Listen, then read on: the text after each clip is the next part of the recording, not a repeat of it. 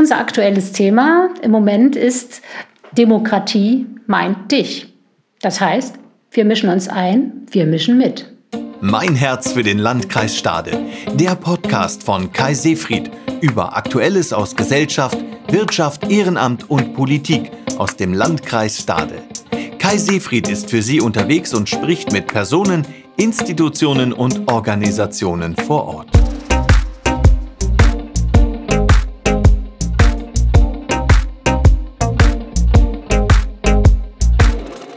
Ja, und ich sage wieder ein herzliches Willkommen zu der nächsten Folge meines Podcasts Mein Herz für den Landkreis Stade. Auch in dieser Folge, wie soll es auch anders sein, schauen wir auf die Situation derjenigen, die durch die Corona-Krise auch bei uns im Landkreis Stade ganz besonders betroffen sind. In den vergangenen Folgen haben wir uns viel ausgetauscht über die Situation in der Gastronomie, in der Hotellerie, im Bereich der Kultur, der Musik Heute habe ich auch wieder eine ganz spannende Gesprächspartnerin hier bei mir, die einen der größten, wenn nicht sogar eigentlich den größten Verband bei uns im Landkreis Stade vertritt. Sie ist die Vorsitzende des Kreislandfrauenverbandes, der immerhin aus zehn Ortsgruppen und mit fast 6000 Mitgliedern bei uns im Kreisverband besteht. Und das will ich an dieser Stelle eingangs schon einmal hervorheben. Es ist wirklich etwas Besonderes, eine so starke Gemeinschaft hier im Landkreis Stade zu haben. Der Kreislandfrauenverband hier in Stade ist der größte Landfrauenverband in Deutschland. Und ich finde, das spricht eigentlich hervorragend dafür und ist ein tolles Zeichen dafür, welch großes Engagement dahinter steht und dass wir hier in der Region Menschen haben, die bereit sind, sich einzubringen und aktiv unser Leben hier im Landkreis Stade mitzugestalten. Und dazu gehören ganz sicher die Landfrauen. Die Landfrauen sind aus meiner Sicht eigentlich immer da, wo Hilfe gebraucht wird, wo neue Themen gefordert sind, wo es darum geht, die Region nach vorne zu bringen, die eigentlich nie lange überlegen, äh, wenn irgendwo was benötigt wird, sondern sagen, wir sind da, wir packen mit an. Aber jetzt ist eben auch hier alles anders. Vieles von dem Alltag, der normalerweise zur Situation dazugehört, der den Alltag auch der Landfrauen ausmacht, ist durch die Corona-Krise stark gebremst und findet so in der Form nicht mehr statt. Und darüber möchte ich heute mit Dörte Neumann, der Kreisvorsitzende der Landfrauen, ins Gespräch kommen. Liebe Dörte, du selber bist gelernte Anästhesiekrankenschwester und lebst und arbeitest mit deiner Familie auf einem Milchviehbetrieb in Fredenbeck. Man muss aber eben tatsächlich keine Landwirtin sein, um Mitglied der Landfrauen zu sein, oder? Erst einmal auch von mir einen wunderschönen guten Tag und herzlichen Dank für deine Einladung zum Podcast, Kai. Selbstverständlich muss man keine Landwirtin sein, um Landfrau zu werden. Der Ursprung der Landfrauen liegt zwar in der Landwirtschaft, aber heute sind Frauen aus vielen verschiedenen Berufen dabei.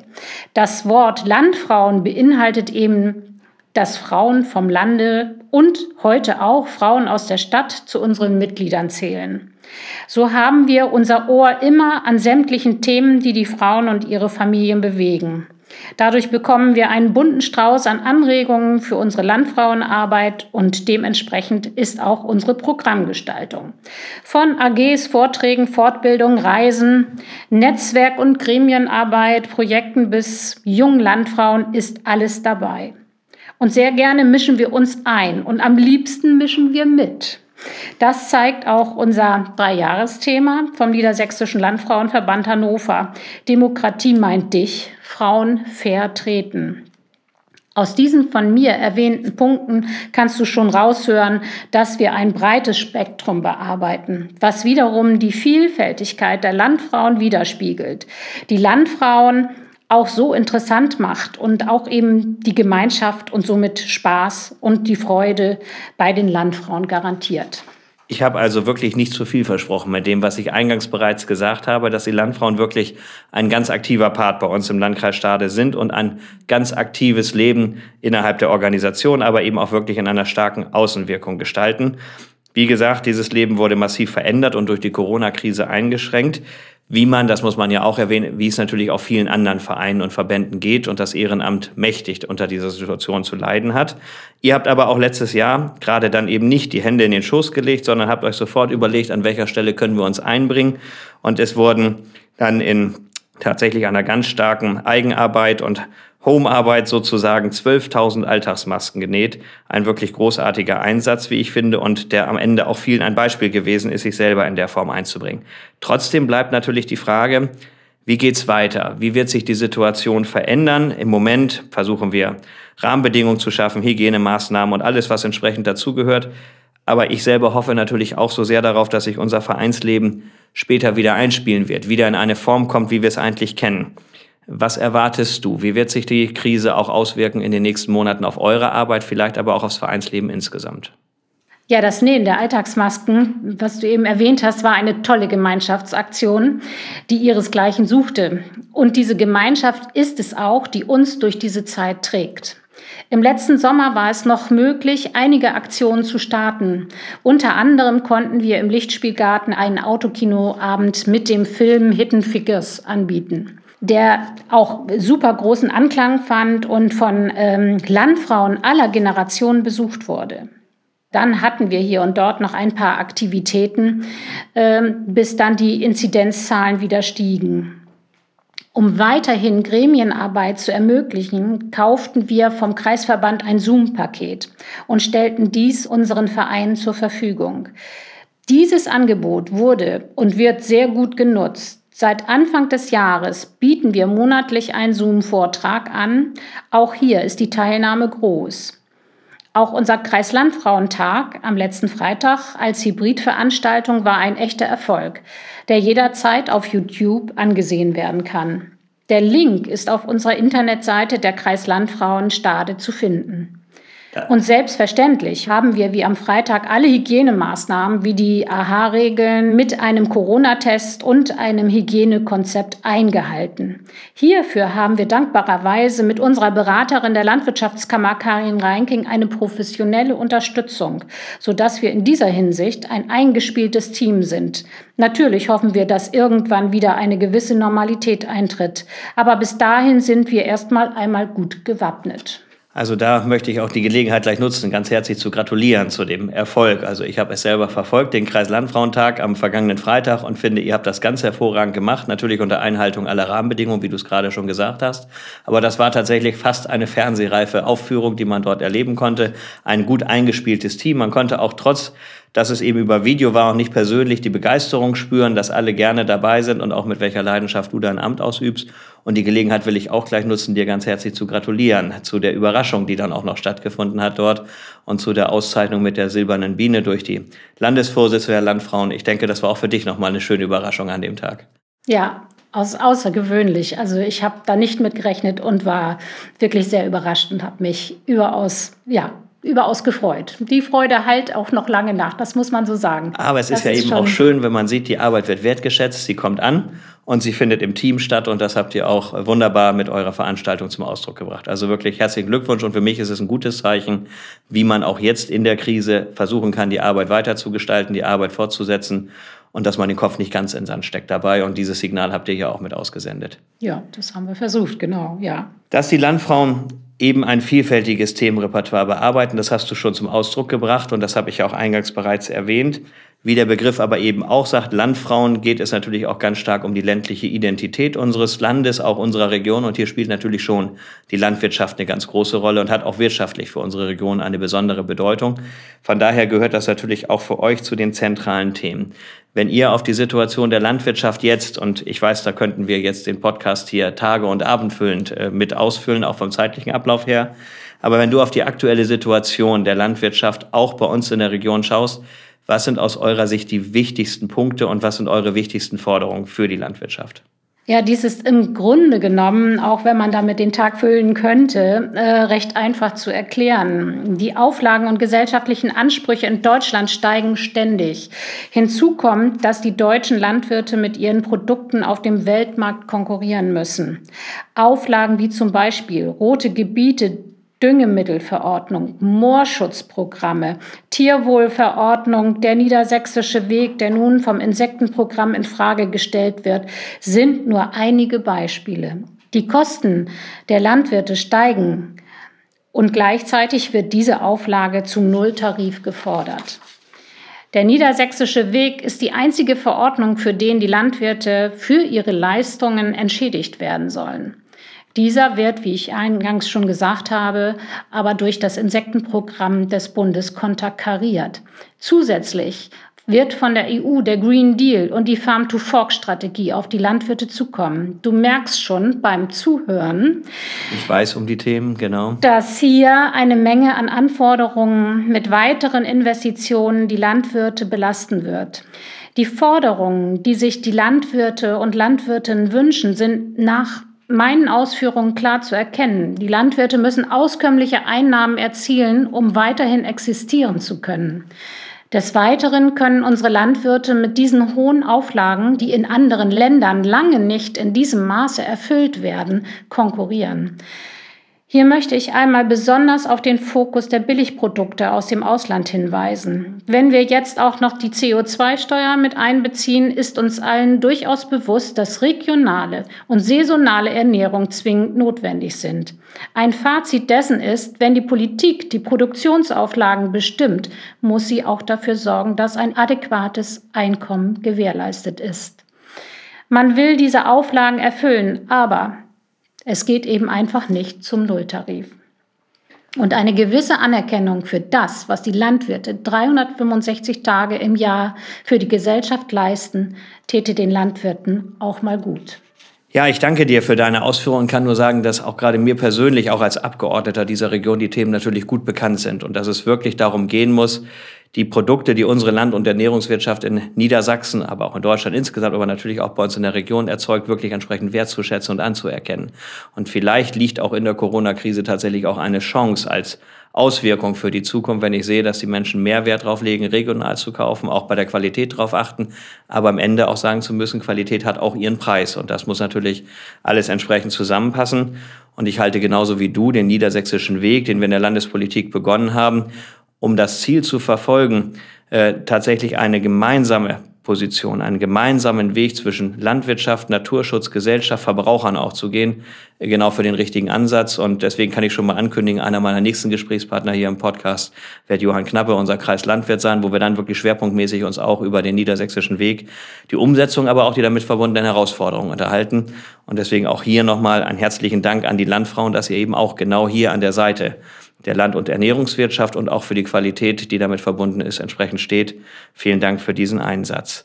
Ihr habt aber auch viele weitere Themen und das hast du eben auch schon mit angesprochen mit Blick auf euren Kreis-Landfrauentag, denn da war ja auch schon das Schwerpunktthema, das jetzt entsprechend ansteht als Dreijahresthema für die Landfrauen. Demokratie meint dich. Wie ich finde, eine ganz hervorragende Überschrift. Gerade wenn ich auf dieses Jahr schaue. Wir haben in diesem Jahr am 12. September die Kommunalwahl. Wir haben die Bundestagswahl in diesem Jahr. Gerade diese Wahltermine sind eigentlich immer wieder ein Zeichen dafür, jeder ist aufgefordert mitzumachen und sich einzubringen. Ich glaube, das ist auch mit eure Zielsetzung, aber ihr thematisiert eben auch, dass Demokratie auch immer gefährdet ist und dass es Risiken gibt. Wie beurteilt ihr die Situation hier bei uns oder was ist auch für euch so eigentlich das wesentliche Ergebnis aus den bisherigen Diskussionen, auch zu eurem besonderen Gast, den ihr auf dem Kreislandfrauentag begrüßen konntet mit unserem ehemaligen Ministerpräsidenten David McAllister eure Kernbotschaft zu diesem Thema? Ja, als erstes muss ich mal sagen, Demokratie ist ein hohes Gut, äh, wie du schon erwähnt hast, welches man wertschätzen muss. Und in einer guten Demokratie hält man vieles für selbstverständlich und man wird vielleicht auch wahlmüde, aber nichts ist selbstverständlich. Und deshalb sagen wir von den Landfrauen immer, nimm dein Recht wahr und geh wählen und keine Chance für Hetze und Populismus. Risiken sehen wir durch Hetze und Populismus, besonders in den sozialen Medien. Versteckt man sich hinter der Anonymität, schreibt Dinge, die man sich nie sagen würde, wenn man sich direkt gegenübersteht. Wir möchten die Bürger animieren, das Recht auf Wahlen und Mitbestimmung auf jeden Fall wahrzunehmen. Denn wer in der Demokratie einschläft, wacht in der Diktatur auf damit dieses nicht geschieht, steht bei uns Landfrauen dieses Thema bereits seit letztem Jahr im Mittelpunkt. Auch bei unserem Kreislandfrauentag am vergangenen Freitag hatten wir zu diesem Thema David McAllister zu Gast. Auch hier wurde wieder die Forderung klar herausgestellt, Mehr Frauen müssen sich politisch engagieren. Daher hier noch einmal mein Aufruf, liebe Frauen, liebe Landfrauen, mischen Sie sich ein und mischen Sie mit, denn nur so können auch unsere Forderungen Gehör finden. Das Credo der Landfrauen ist eben nicht einschlafen, sondern immer am Ball bleiben. Ich kann da wirklich nur ausdrücklich unterstützen und bin so dankbar auch für deinen Aufruf, den du gerade eben nochmal geäußert hast und kann äh, wirklich auch aus der Politik heraus ganz klar signalisieren, wir wären dankbar und auch mit Sicherheit offen, genau dafür mehr Menschen, mehr Frauen aufzunehmen, neue Personen aufzunehmen, die auch neue Ideen und neue Initiativen in die Politik einbringen. Also wirklich, die Türen stehen offen. Die Vorbereitungen für die Kommunalwahlen laufen auf Hochtouren. Es ist jetzt eigentlich genau der richtige Zeitpunkt, sich einzubringen und mitzumachen. Also auch von meiner Seite eine ganz, ganz herzliche Einladung dazu. Wollen wir noch auf zwei andere Bereiche schauen, die auch die Arbeit der Landfrauen ausmachen. Ein wirkliches Herzensthema, was auch ich persönlich auch bildungspolitisch immer wieder mit den Landfrauen verbinde, ist das Thema gesunde Ernährung äh, und auch gerade hier dann das Projekt Kochen mit Kindern, um auch gerade Kindern und Jugendlichen äh, eine gute Ernährung nahezubringen und damit auch in die Schulen zu gehen und, wie ich auch immer finde, ein Stück weit Persönlichkeitsentwicklung in die Schule zu transportieren. Wie sind da eure Erfahrungen auch hier bei uns in der Region? Was würdet ihr euch wünschen, an welchen Stellen vielleicht auch weitergearbeitet werden muss, damit wir noch mehr tun können, um Kinder und Jugendliche besser zu unterstützen? Ja, dieses Projekt ist wirklich ein großer Erfolg und läuft nunmehr 15 Jahre. Die Kinder werden mit viel Freude an diesen Aufgaben herangeführt und sind mit voller Begeisterung dabei. Außerdem werden Alltagskompetenzen vermittelt, die sie ein Leben lang begleiten werden. Leider hat durch Corona kein Aktionstag mehr stattgefunden. Auch hier sind die Kinder wieder einmal die Leidtragenden. Nun ist dies ein Projekt und Projekte sind nicht für die Ewigkeit gedacht. Und 15 Jahre sind schon eine lange Zeit. Das ist so. Das ist auch da, eine starke Leistung. Ja. Und dass es auch immer so gut, äh, die Beteiligung immer so gut war ja. und auch so viele Frauen sich haben immer zertifizieren lassen und ähm, wir das immer weiterhin ähm, großflächig anbieten konnten. Das war schon toll. Ja, aber daher fordern wir nun, weil das schon so lange läuft und ein Projekt auch irgendwann mal auslaufen muss, fordern wir Landfrauen ein Schulfach für Ernährung und Verbraucherbildung an allen Schulen, welches die Alltagskompetenzen wieder mehr in den Fokus rückt, sodass eine Nachhaltigkeit für die Schüler gegeben ist und Lebensmittelverschwendung und schlechte Ernährung der Vergangenheit angehören. Da hoffen wir auf breite Unterstützung in der Politik. Ich erinnere mich tatsächlich auch da an der Stelle sehr gut äh, an meine Zeit als schulpolitischer Sprecher der Landtagsfraktion. Das ist jetzt auch schon wieder einige Jahre her. Aber da haben wir auch genau diese Zielsetzung auch damals schon verfolgt. Äh, die Hauptfürsprecherin, die das Thema damals in die Landespolitik getragen hat, war die damalige Landesvorsitzende äh, der Landfrauen Bärbel Otte Kinas, unsere heutige Ministerin äh, für Landwirtschaft, Verbraucherschutz und Ernährung. Und von daher sieht man, dass die Themen auch auf jeden Fall auch dort weiter transportiert werden und wir diese Diskussion tatsächlich Alltagskompetenzen in der Schule auch intensiv weiterführen. Wir wissen, wie schwierig die äh, Diskussion ist. Ein eigenes Schulfach ist immer eine ganz besondere Herausforderung, aber was ich auf jeden Fall unterstützen kann und auch möchte, ist zu sagen, es muss ein fester Bestandteil in Schule sein, diese Alltagskompetenzen, wenn man sie so nennen will, wirklich noch stärker zu vermitteln. Es gab ja mal diese schöne Diskussion, dass äh, Schüler zitiert worden sind, sie könnten also ein Gedicht in mehreren Sprachen äh, auf den Weg bringen, aber den Handyvertrag auszufüllen oder einen Mietvertrag für eine Wohnung zu unterschreiben mit allem, was dazugehört. Also tatsächlich fit zu sein für das weitere Leben. Das gerät häufig zu kurz und deswegen kann ich da diese grundsätzliche Forderung auch wirklich nur unterstützen. Den letzten Bereich, den ich noch ansprechen möchte, ist das Thema Chancengleichheit bzw. Chancengerechtigkeit. Auch ein wichtiges Ziel für die Landfrauen, die immer auf eine Chancengerechtigkeit bzw. entsprechende Lebensbedingungen hinwirken und sich natürlich auch für die Gleichstellung von Frauen einsetzen. Und da nochmal ganz konkret gefragt, mit Blick auch auf unseren Landkreis Stade, wo könnten wir hier auch bei uns besser werden? Ja, da müssen wir uns natürlich besonders ins Zeug legen und besonders äh, in den frauenspezifischen Berufen, in den sozialen Bereichen, wie zum Beispiel Kindergärten, Krankenhäuser, Altenpflegeheime und der Geburtshilfe. Hier müssen die Grundvoraussetzungen wesentlich verbessert werden. Schon vor Jahren haben wir die Situation in den Kindergärten angemahnt. Wir wollten mit der LEB, der ländlichen Erwachsenenbildung, Stützkräfte für die Kindergärten zertifizieren, um eine Unterstützung für die Erzieherinnen zu bieten. Aber dies wurde abgelehnt mit der Begründung, dass es rechtlich nicht zugelassen sei. Nun gibt es im Landkreis einen neu gebauten Kindergarten, der nicht von Kindern bezogen werden kann, da kein Personal zu finden ist. Hier ist dringender Handlungsbedarf. Die Ausbildung muss unentgeltlich angeboten werden und die Entlohnung für die Fachkräfte verbessert werden. Ähnliches gilt auch für die Pflegeberufe und die Hebammen. Auch hier gibt es Nachwuchsprobleme. Durch die Einsparungen am Personal in den letzten Jahren wurde die Situation noch verschärfter. Ständige Überstunden durch zusätzliche Einsätze sind die Folge. Ich selber habe es am eigenen Leibe erlebt. Auch wenn dies schon ein paar Jahre her ist, hat sich die Situation leider noch nicht verbessert. Und hier besteht akuter Handlungsbedarf. Vielen Dank auch für diese Beispiele und äh, ich könnte jetzt, aber mit Blick auf die Zeit werde ich nicht auf alles eingehen, aber ich könnte tatsächlich zu vielen Punkten an der Stelle noch was sagen. Aber einen Bereich möchte ich hervorheben, weil er mir wirklich große Sorgen macht. Das ist der Bereich der Erzieherausbildung. Man könnte eigentlich sagen Erzieherinnenausbildung, weil wir wissen, dass dieser Beruf eben überwiegend weiblich ist.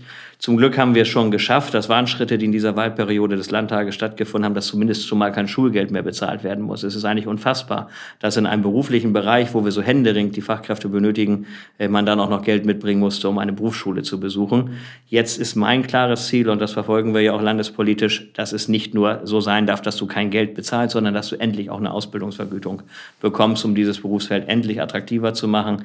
Wir haben dazu ja auch kürzlich eine Resolution im Stadter Kreistag beschlossen, die wir dann auch nochmal an die Landesregierung gerichtet haben. Also wir nutzen auch alle Wege, hier aus der Region heraus das Thema zu forcieren. Aber das ist eben auch nur ein Beispiel. Vielen Dank für die Punkte, die du aufgeführt hast. Wir kommen schon zum Ende der jetzigen Folge des Podcasts und haben tatsächlich mit Blick auf die Zeit auch schon wieder ein klein bisschen überzogen. Aber zum Abschluss, so wie ich das immer gerne mache mit meinen Gästen, nochmal fünf schnelle Fragen mit kurzen und knappen Antworten dazu. Und die erste Frage, am Landleben liebe ich besonders. Die Landfrauen. Ganz Sehr klar. passend, genau, was sonst. Mein schönstes Erlebnis mit den Landfrauen war. Der Weltlandfrauentag in Prag. Als die Präsidentin des Weltverbandes ganz selbstverständlich ihr Akkordeon anlegte und die Frauen aus allen Nationen gemeinsam englische Lieder sangen. Das war ein Wir-Gefühl sondergleichen. Das macht wahrscheinlich Gänsehaut, genau. So ist es. Dann mein Lieblingsplatz im Landkreis Stade. Ah, my, my home, my castle.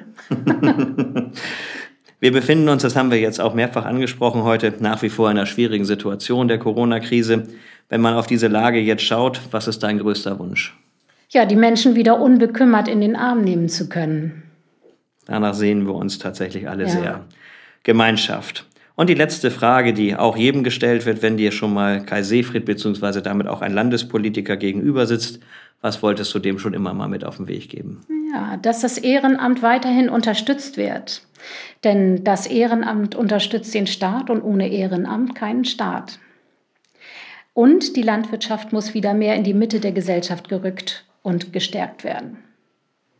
Vielen Dank. Auch Themen, die mir persönlich sehr wichtig sind und die auch zum Teil hier im Podcast schon eine Rolle spielten, aber ich habe es ja auch angekündigt mit Johann Knappe auch in einer der nächsten Folgen wieder eine Rolle spielen werden.